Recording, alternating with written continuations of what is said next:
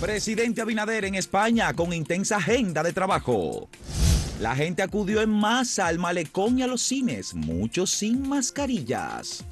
Advertencias y denuncias frenan intento de cambiar límites de parques nacionales y áreas protegidas.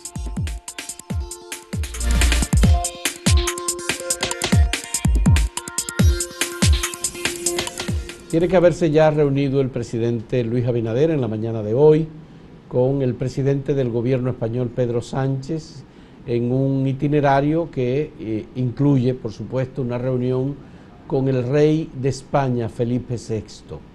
El presidente Luis Abinader ha tenido un programa de trabajo desde que llegó este domingo eh, a Madrid y se reunió con eh, los expresidentes del gobierno español, Felipe González, José María Aznar, igualmente se reunió con el presidente de la Organización Mundial de Turismo y en cada una de estas conversaciones eh, los temas, obviamente, son los temas de la recuperación, el interés y los proyectos del presidente de la República y del gobierno dominicano en garantizar que el proceso de recuperación y de normalización eh, implica también eh, una garantía para el sector hotelero, el sector turístico privado en la República Dominicana, en el cual hay muchos inversionistas españoles. No, no, de hecho España es eh, el principal país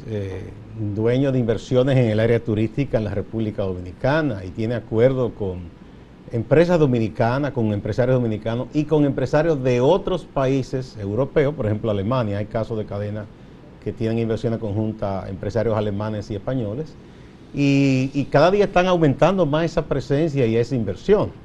Es un socio fundamental, pero además España, después de Estados Unidos eh, y Puerto Rico en conjunto, es el país donde más eh, dominicanos eh, viven en condición de trabajadores migrantes también hay una gran diáspora dominicana en España, en Madrid, en Barcelona, entre otras ciudades. De manera que es un punto importante. Hay que recordar que en estos tiempos los gobernantes hacen una especie de labor de venta del país como destino para inversión. Eso lo hacen los presidentes. Igual que los presidentes de los países con más ricos que exportan inversión, vamos a decir, hacen una labor también de, socialización, de, vender la idea de que, de que sus eh, inversionistas son buenos, que pueden ayudar en una relación de ganar-ganar entre los dos países. O sea que eso que está haciendo el presidente eh, no es nada eh, anormal, aunque se hace en esta época porque precisamente ya está llegando el momento en que hay que abrir un poco más la economía cuando se logre todo lo de la vacunación, cuando comiencen a bajar eh, todas estas previsiones que ya se está dando en algunos países y él está, como quien dice, eh, eh, avanzándonos para, para, para que estar al día. El presidente Luis Abinader concedió una entrevista a la directora general de la agencia EFE y es una entrevista donde se abordan distintos, diferentes temas, incluyendo temas que son de interés local. En un rato, en un momento, estaremos recibiendo por vía de la agencia EFE el contenido completo eh, de la entrevista. bueno, ya nuestra compañera y amiga Lida Giuliani me envió unas fotografías de ella con el presidente y con el canciller, Roberto Álvarez. Sí, entonces tendremos la posibilidad de publicar igualmente esa entrevista. Hay que decir, Gustavo, que una de las actividades realizadas ayer por el presidente fue una reunión con parte de la comunidad dominicana establecida en Madrid. Además del embajador en España, Juan Bolívar Díaz, y del embajador encargado de la promoción del turismo en la región de Europa, Aníbal de Castro, que estuvo allí también recibiendo al presidente de la República, han acompañado al, presidente eh, funcionarios que han ido desde República Dominicana acompañándole y que eh, de algún modo le están poniendo atención a los asuntos particularmente que afectan a la comunidad dominicana o que tocan intereses tanto de carácter político. Creo que el presidente también se reunió con algunos dirigentes del PRM en la región de Europa y que algunos de los cuales tienen su sede en España precisamente, que es la comunidad donde hay más dominicanos y dominicanas. En Europa sí, sí. Así es. Sí, es la diáspora más importante después de la Estados Unidos y Puerto Rico, eh, numéricamente Bueno, hablando. Y además hay que recordar que esa diáspora también fue importante en el proceso electoral. ¿Tú Ah, recuerdas sí, cómo fue No, no, no. el ah, proceso de no, votación? eh, la- lo que primero se supo de que caminábamos hacia un cambio de gobierno fue porque en el exterior prácticamente fue de un solo lado la votación, tanto en Europa lado. como en Estados Unidos. Cerca del 90% de los votos Sí. fueron Una eh, comunidad muy, pero que muy activa. por el cambio. Sí. Sí. Bueno, vamos a una pausa y vamos a ver la pregunta del día. La pregunta del día de hoy. No, no Ah, la no la tenemos. tenemos lista. Bueno, No ah, pues vamos a la tenemos pausa lista. y volvemos. Sí.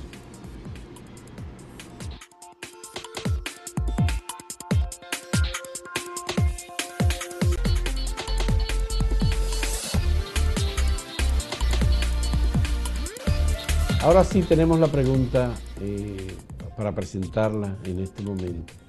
¿Cómo eh, compensar el valioso aporte de los dominicanos en el exterior? ¿Exonerando impuestos? ¿Darles inicial de vivienda? ¿O facilidad o facilidades para crear empresas?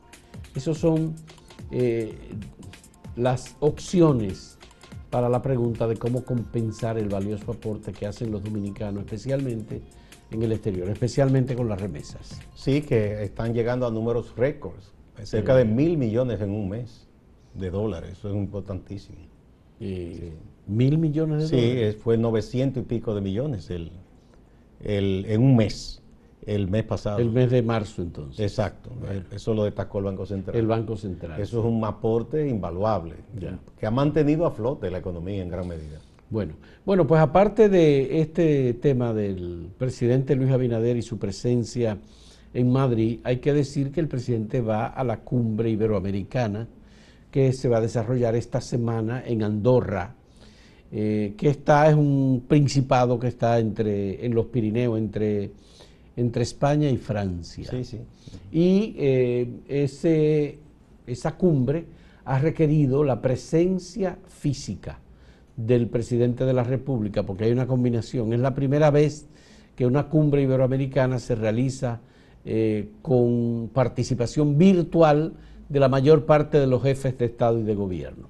Creo que son el presidente de Guatemala presencial, el presidente de la República Dominicana igualmente presencial, así como el, el jefe de gobierno de Andorra, más los jefes de gobierno de España y de Portugal, que van a estar presentes en esta reunión en la que República Dominicana recibe la presidencia eh, Por tempore. eh, pro tempore o temporal de eh, la cumbre iberoamericana próxima que deberá ser organizada por el país. El tema debe ser escogido por República Dominicana y que se va a realizar en el 2022 eh, aquí en, en nuestro territorio. Ojalá que lo hagan en uno de esos sitios de hoteles lejos de la capital, para que no nos complique la existencia. Cada vez que hacen Eso en el 2022, Gustavo. Sí, pero como quiera, cada vez que hacen una de esas cosas aquí se pone invivible, más de lo común la ciudad capital dominicana con el tránsito. Bueno, eh, sí, ese- esas son cumbres donde regularmente se habla de un tema, se hacen recomendaciones. Eh, yo creo que lo más importante de estas cumbres, porque muchas veces esas recomendaciones no, después no se materializan, pero es importantísimo, como hablamos en el primer segmento, es ese contacto de un jefe de Estado con otro jefe de Estado, del canciller con otro canciller, posibilidad de contacto de negocio, de ampliación de relaciones comerciales. Eso es lo valioso de ese tipo de cumbres.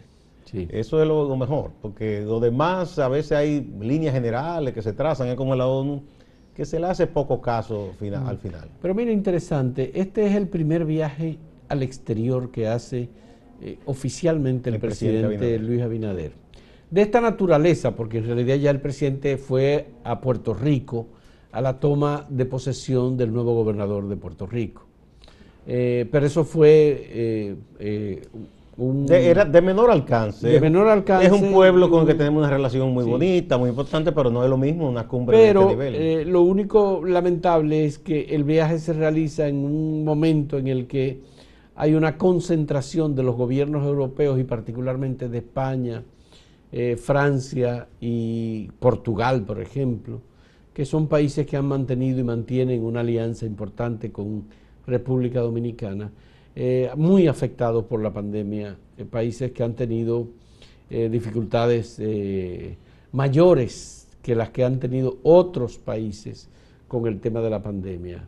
España ha tenido una cantidad de personas fallecidas, España ha tenido muchas dificultades para poder aplicar la vacunación eh, masiva a los ciudadanos eh, y, por supuesto, eh, ya hay aparentemente una decisión del gobierno español de comenzar una desescalada con miras a eh, eliminar todas las restricciones para los contagios. Ojalá que esta vez sea definitiva, eh, porque ellos lo han intentado varias veces y han tenido que echar atrás, porque se disparan los casos, pero ojalá que en esta ocasión ya sea definitiva. Pero en España hay una particularidad y es que hay unas autonomías de unas eh, comunidades autónomas que han ido tomando y, y los propios gobiernos municipales tienen mucha independencia. Tienen mucha independencia, entonces ya parece ser que es una decisión en la que el gobierno eh, español no tiene posibilidad de echar atrás, por lo menos, en el porque la gente en definitiva ha estado también eh,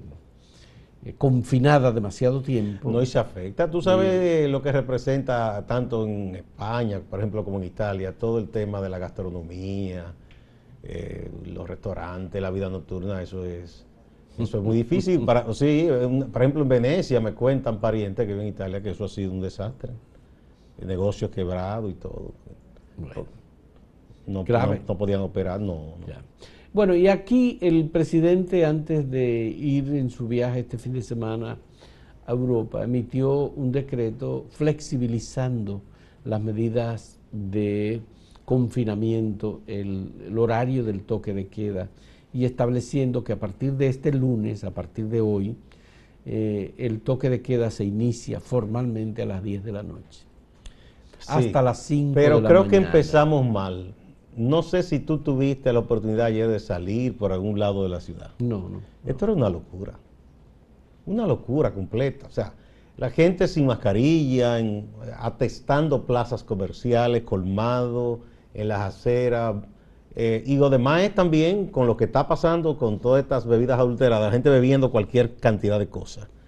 Yo al regresar ayer de una reunión que tuve, eh, aproximadamente 5 y media de la tarde, 5.40, el malecón yo pensaba que había ocurrido algo, porque, eh, o sea, un domingo a esa hora que estuviesen taponado el tránsito, aquello era una locura, cerca de la de Unicaribe por ahí. Eh, por ahí le dicen, incluso hay un colmado que se llama con un maleconcito. Entonces de ahí cruzaban al otro lado cantidad de personas, primero con unos esos parlantes en los automóviles, porque ninguno podía escuchar nada, porque uno con otro se hacían competencia. Y luego eh, el botellerío y bebiendo, eso es una, sin nada de cuidado, ¿eh? Entonces yo digo, ah, eso, eso es lo que está mal. O sea, si le dan cierta libertad, óigame, entonces se toman las cosas como no son. Eso es un gravísimo error que la gente haga esto y eso puede ser que obligue quizá, ojalá que no pase de nuevo, a que tengan que echar hacia atrás entonces esta ampliación del plazo antes del toque de queda. Bueno, lo que hemos visto es que hay países en donde eh, se ha incrementado considerablemente el número de personas fallecidas, como en el caso del Perú, que en las últimas 28 horas fallecieron cerca de 400 personas. Entre sábado y domingo nosotros tuvimos casi mil muertes, ¿eh?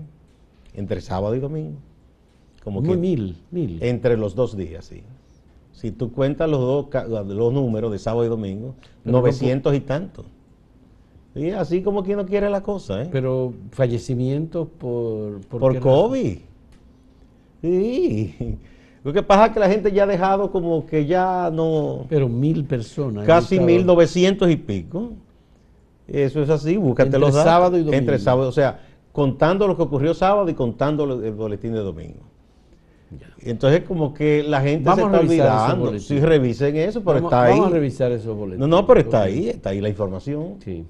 Eh, obviamente que, que todo esto implica que República Dominicana debe revisar algunas de las medidas que se están tomando, porque ya incluso he visto hoy uno de los medios que titula República Dominicana va camino a la normalización de las actividades. Bueno, que se normalice la actividad de una cosa, pero que el peligro no ha pasado, el riesgo es que la gente, desde que entienden que le dicen, bueno, vamos a poner entonces que comience a las 10, entiende que ya es rumba abierta para baile y no es eso.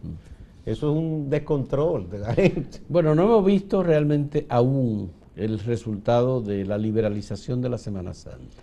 Hoy eso casi mil muertos. ¿Tú crees que eso es por Semana Santa? Yo creo que esos son los efectos de lo que pasó en Semana Santa. Y anteriormente hubo un par de días que fueron 500 y tantos, y 600 otros. Pero nosotros eh, apenas tenemos 3.000 personas fallecidas.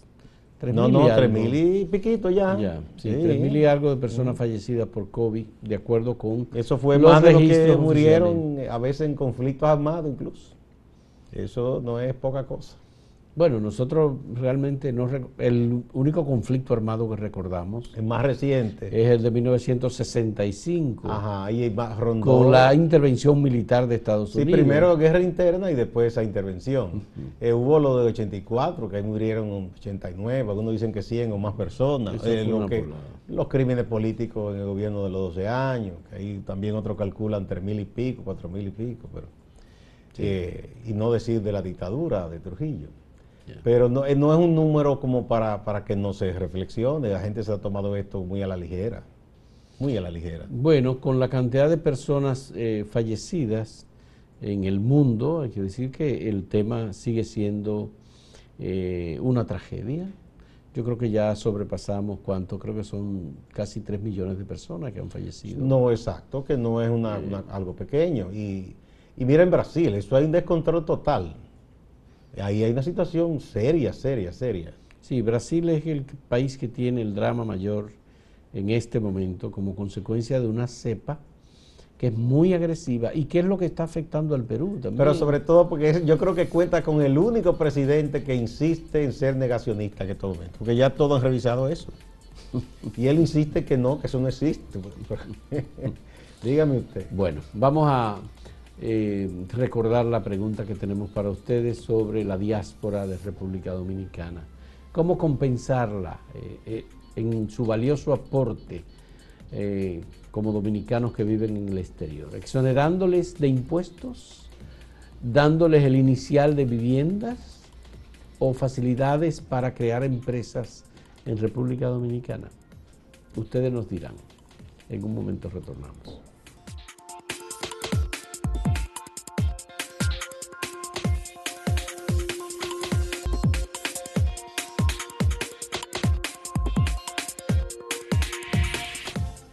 Me toca hacer una aclaración y pedir excusas, porque el número que estaba manejando de 900, más o menos 900 y tantos, casi mil, entre sábado y domingo, no es de muertos, sino de infectados, personas infectadas, que hubo entre sábado y domingo. Pero yo decía muertos, y con razón Fausto me estaba, eh, eh, eh, estaba un poco espantado con el número.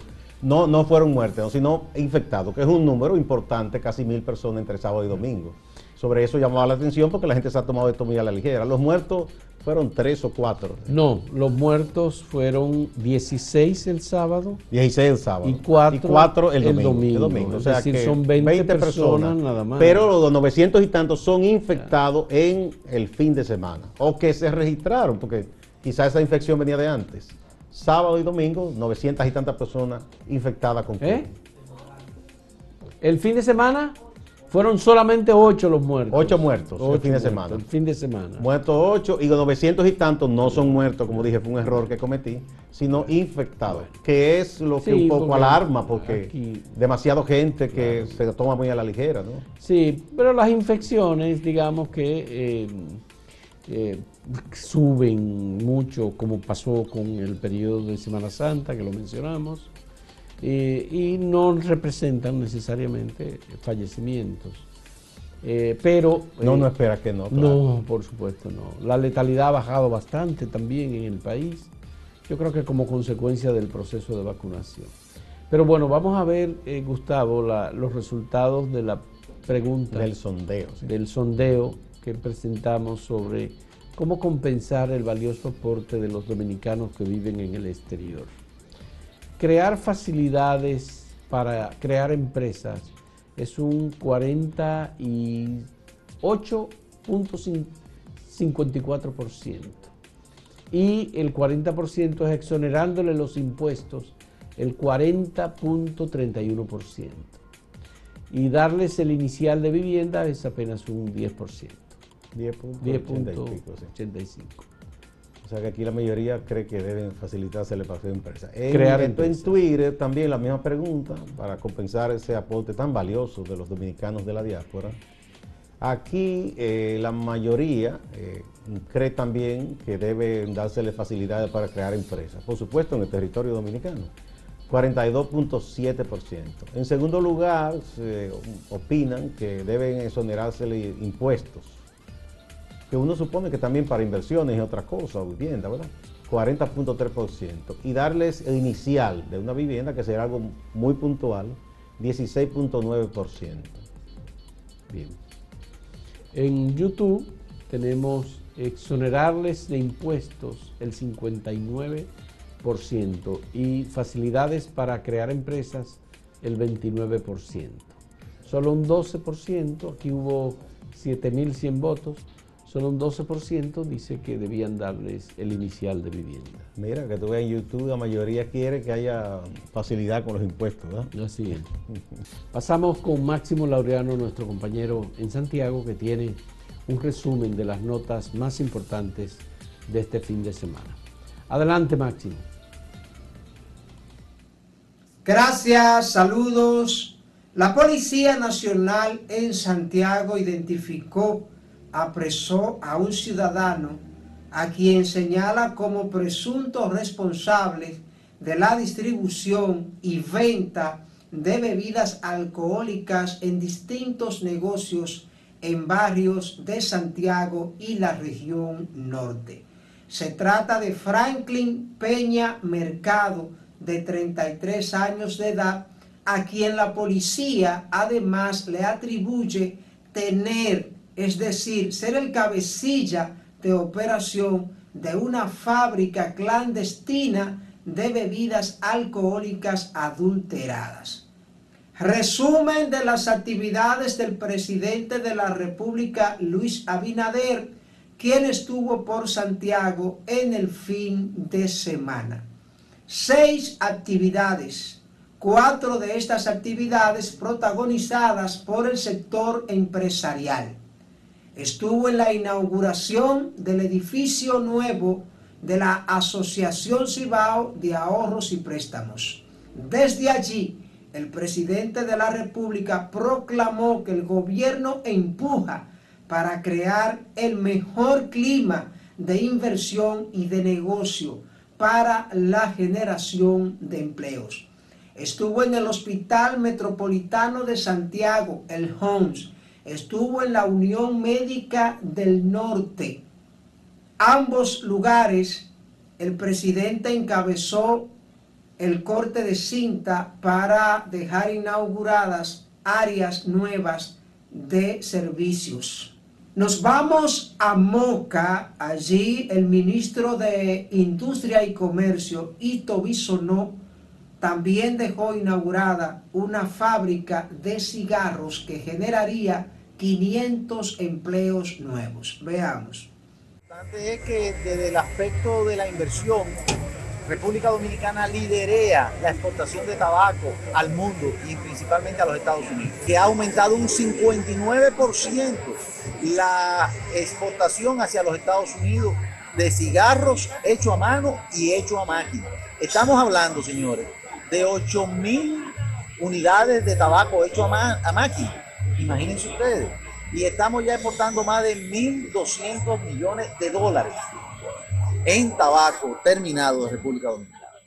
Distante pero pendiente, actualidad y objetividad desde Santiago. Siga con la programación de Acento TV.